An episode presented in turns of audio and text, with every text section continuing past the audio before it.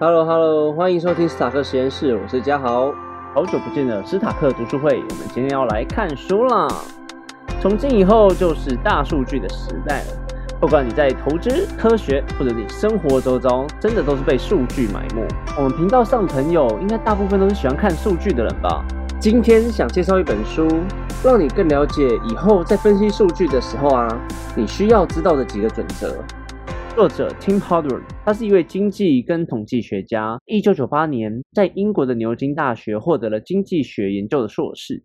后来呢，进入了《金融时报》，专门写一个经济的专栏。他用了大量的经济学角度来分析读者们的问题。这位经济学作家其实写过不少作品，都是台湾有翻译过的。他最擅长的领域呢，是用统计学的角度啊，切入资讯分析，观看我们生活上的每一个资讯。毕竟啊，我们活在现代的社会，每天的数据量真的非常的庞大。生活周遭也很多人啊，或者是你看一些书报杂志，会用大量的资料跟图表来说服你他们的论点。但是你看到的这些数据跟漂亮的图表，一定是真的吗？如何分辨资讯的真假，还有背后的意义，是我们现代人很重要的一环。不然我之前就不会说，很多人在酸嘛，看新闻做股票，自寻死路。但真的会分析的人好像不是这么一回事哈，很多 trader 也是每天都在看新闻啊，不只是股票或市场资讯呢。如果我们能学会如何看待身边的数据报表资料，对我们生活在现代的社会是很有帮助的。好了，那么赶快来介绍一下这本书吧。今天我们要介绍的这本书，它叫做《卧底经济学家的食堂数据侦探课》。那刚刚我们也讲到，这个作者是一个经济学跟统计学家嘛。我看完这本书，第一个想法是他的政治立场啊，还有统计学的想法，其实是蛮鲜明的。政治立场的部分呢，是因为我看到作者虽然身为英国人，但是他书中从各个角度在批判川普执政后所造成的负面影响。另外一点就是我在书中看到他身为经济学家的各种谨慎思维。他蛮不喜欢现在 computer science 啊，在做机器学习的时候，对于各种变数的不谨慎，把一堆看似有关联性的输入变数懒奏会全部放进模型中训练，然后跟人家说：“哎，我预测出来了。”但是从经济学家的面向来看，其实这样做是非常的不严谨。经济学家他们不管在做回归或者是任何预测模型的时候，对于输入的变数都是很小心谨慎的。变数之间是有因果存在吗？还是只有相关？p-value 跟 oscar 的数值大概是多少？这些因素都是统计学家他们在做模型的时候会考虑到的事情。但老实说，在 computer science 的部分，我们真的是先做出数据，然后跟大家说：“哎，这几个东西加起来可以预测出很好的结果。”然后才回过头来就是倒果为因，我们去探讨机器学习里面黑盒子的状况。我觉得这个在统计学家眼中其实是非常不开心的一件事。我在读完这本书某些章节的时候啊，认为作者对我们这些 computer science 在使用机器学习的资料科学家，嗯，有一点意见。他一开始举的例子是 Google 的流感人数分析预测的模型，就是他们用 Google 的搜寻引擎，然后在某一段时间内。如果使用者都在大量的输入某一些关键字的话，他去用这些 feature，然后来去预测流感人数，在二零零九到二零一二还二零一三年的时候是蛮准的一个状况，但突然在二零一三年之后，它的这一个模型却不准确了。作者就直接在书里面讲哦，这个模型到底是哪里出错了呢？Google 自己也不知道。也无从得知搜寻关键字跟流感人数传播之间的关系是什么，因为 Google 的工程师根本就没有了解里面的因果关系，他们只是从数据里面找出排名比较高的变数，然后丢进他们的统计模型跟演算法之中。Google 的研究团队曾经找到一个模式，发现一些显然有误的关联，而他们原本可以让演算法忽略这个模式，但是他们并没有那么做，所以他们在二零一三年之后。他们从数据里面挖出了更多错误的关联性输入变数，丢进模型当中，所以作者就推测，这应该是他们二零一三年之后，他们模型开始狂出错的 loops 在这边。机器学习模型啊，演算法，就算在行内的人也会觉得它非常的不透明，不好解释。那我们都会戏称它为黑盒子 （black box）。作者呢在书中也用了一个非常机车的例子来比喻我们机器学习模型。那个例子就是炼金术 （alchemy）。炼金术相对于科学，它的传授跟知识的演进是非常不透明的。如果听众是学过科学，就知道你做实验怎么可能不记录起来？你一定是要把实验步骤什么东西记录起来，然后才能去做复制实验。不管是自己还是给后进者的参考，复制实验的成功性越高，代表研究越有参考价值。但是炼金术都是秘密进行的。作者有解释说，因为炼金术的目的是让一些没有价值的东西变成黄金，所以如果真的有人炼金术成功了，所有人都把铅变成了黄金，炼金术就失去价值了。因此，没有任何一个炼金术想把自己的失败经验与他人分享。这也可能是炼金术后来没落的原因之一。相反的，科学呢总是鼓励讨论，他们非常的喜欢公开辩论。在一六四零年的后期，有一小群散播在法国各地的实验家对真空的概念进行实验。从托里切里在一六四三年进行的实验呢，到一六六二年普伊尔定律被提出之间，至少有一百多个人进行这方面的实验。而且他们这一百个人呢，都是有公开辩论，就像我们现在科学家进行的 conference 一样，他们会提出自己的实验，跟大家一起讨论。他们会把自己的实验数据给另外一个科学家，那另外一个科学家就可以站在用相同的立场，再去叠高他们的实验结果。那大家也不要认为，好像炼金术都是当时一些渔民啊，或者是笨蛋在玩的东西。其实不是，当时啊很有名的几个科学家，像波伊尔或者是牛顿，他们也在玩炼金术哦。而且波伊尔那个时候，因为他身为科学家嘛，他会想要出版自己的炼金术的一本书，提出他的实验结果给大家知道，但是被牛顿阻止了。就是因为这种原因啊，所以炼金术在短短的一个世代之内就被淘汰，之后就没有人再去玩它了。作者就是使用炼金术来比喻机器学习里面的黑盒子现象。作者认为，Google 的工程师不想把他们的演算法跟输入变数等等资料跟他人共享，就好像牛顿不想把他的炼金术实验跟别人分享一样。虽然作者有说 Google 可能是基于一些法律或道德还有隐私因素，所以不公开他们的数据。所以作者呢就在这边这个比喻做个结论，就是。如果这个时代最聪明的科学家这样关起门来想事情的话，世界会无法进步的。如果一直使用保密的演算法来秘密进行这些资料，可能会使人类失去改进的机会。读到这边，你们会不会觉得，嗯，作者真的很不喜欢机器学习关起门来做法的？作者认为炼金术的实验都是秘密进行，连复制实验都没有办法做。这种实验呢，一定会很容易出错。而且根本就是实验者说了算，作者就是用炼金术直接比喻机器学习的模型里面的神经网络。我们训练之后的模型里面的计算是非常复杂的。举个例子的话，很多使用者会把神经网络的 neural 设计成五百一十二或一零二四个，就算只有两层神经网络，这里面的东西实在太复杂了。你的 neural 有成千上万个，这样计算出来之后，你根本不知道它的规则是什么。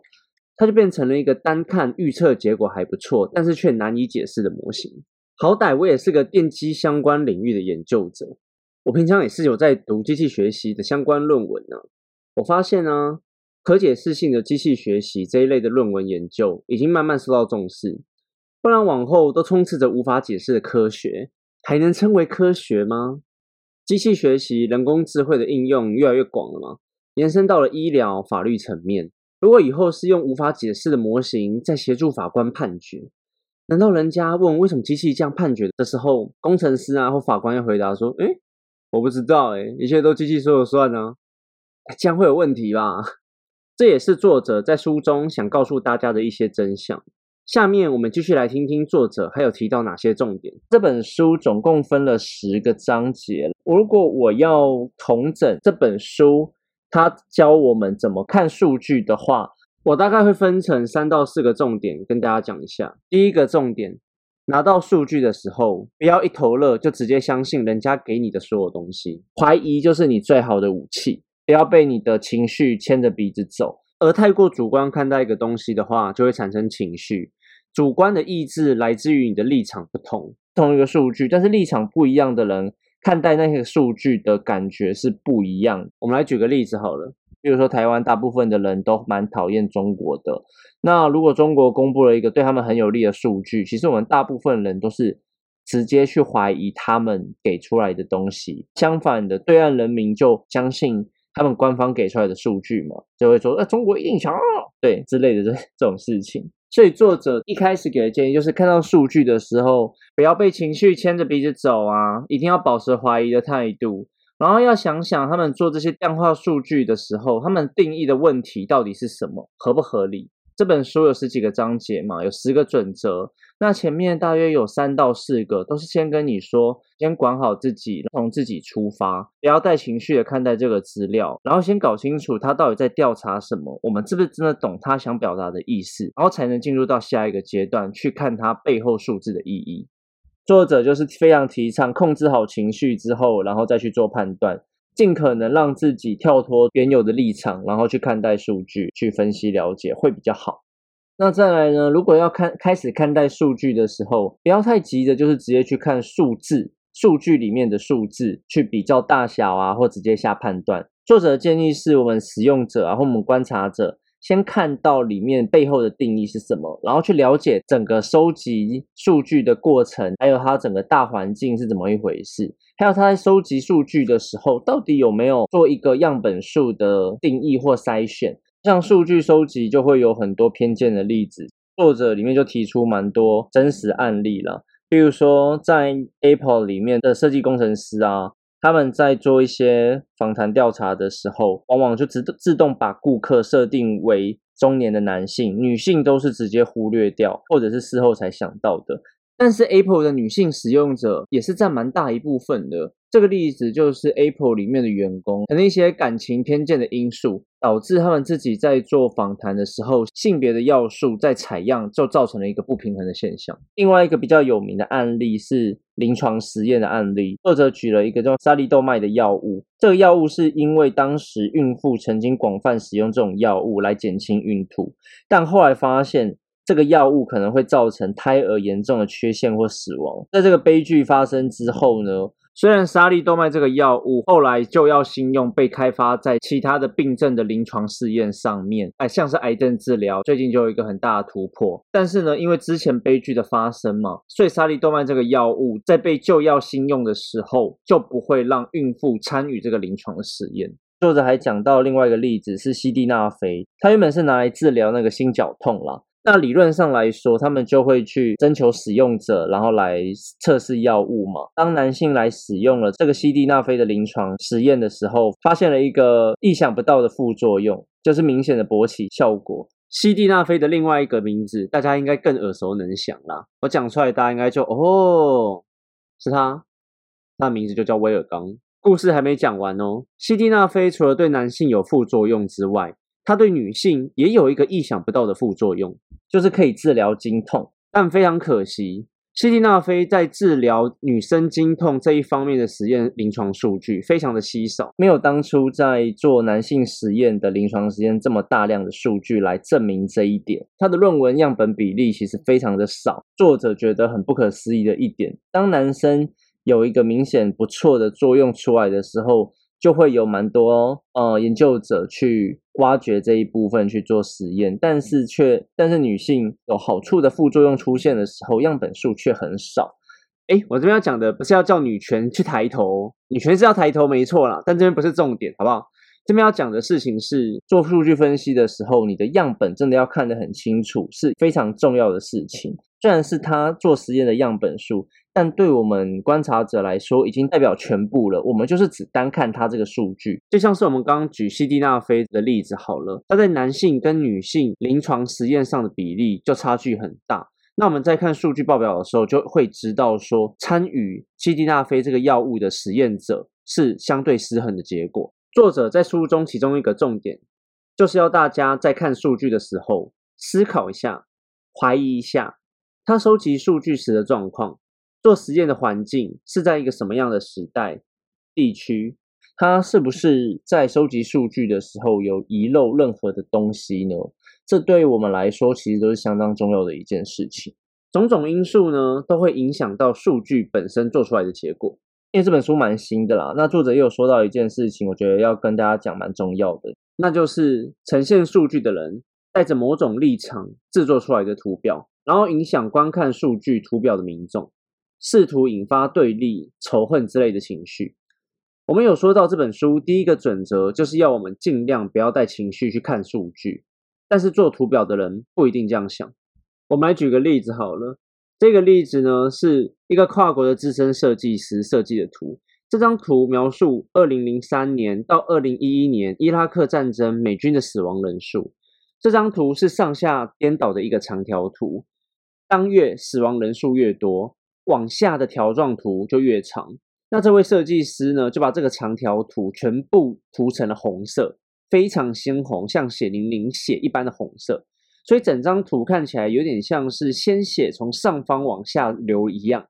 为了让讯息更明显呢，图表的标题就写下了“攻打伊拉克的血腥代价”。那这张图表呢，后来得到了一些奖项，也引发了很多反战啊，还有引发了蛮多人的情绪。但是有一些人就会觉得，嗯，好像哪里怪怪的。所以有另一位数据视觉化的专家 Andy c o t o g r a p h 看到了原本那一位资深设计师设计的图表之后，他决定设计了一个小小的实验。他把这张图表重新上色，把它打上了冷冷的蓝灰色，一百八十度旋转，最后把这张图的标题改掉：攻打伊拉克，死亡人数下降。结果带给观察者的一个情绪感官。呈现了蛮大的一个变化。前一张血淋淋的图啊，带给人的情绪会说：“哦，我们攻打伊拉克，竟然死了这么多人。”但是后来这一位数据视觉化专家呈现的这张蓝色的图呢，带给人的情绪却是：“哦，我们战争已经快过去了，最坏的时刻也已经过了，战争要结束了。”看到有两位做数据图表的人带给观察者的图表，是明明就是同一件事情。图表呈现的到底是有用的事实，还是来误导你的谎言呢？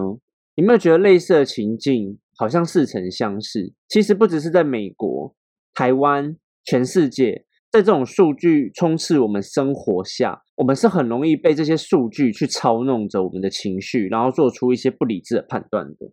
作者又反复讨论到了情绪方面的问题。制作图表或者是做数据的人，他们呈现给你看的时候，是希望把你带到某一种情绪上面去的。这个是相当危险的一件事。这个时候要回到一开始作者跟我们讲的，需要保持冷静，然后才能慢慢看待数据。那最后就是一些心态上面的问题啦。作者就是要我们保持怀疑性嘛，然后开放性跟好奇心。怀疑的部分的话，我一开始就讲到了，一定要对你看到的东西产生怀疑，然后好好的去思考他们到底是什么。开放的心态呢，指的是说当下想的东西不一定是对的，在看到更多的证据之后，也许会推翻我们原本的想法。举了两个蛮有名的经济学家当做例子啦，是凯因斯跟 Fisher。作者为什么会举这两个人当例子呢？是因为这两个人都是在十九世纪相当有名的经济学家，而且对自己的见解非常的坚持。他们当时都看碰到了美国最惨的大萧条的时代。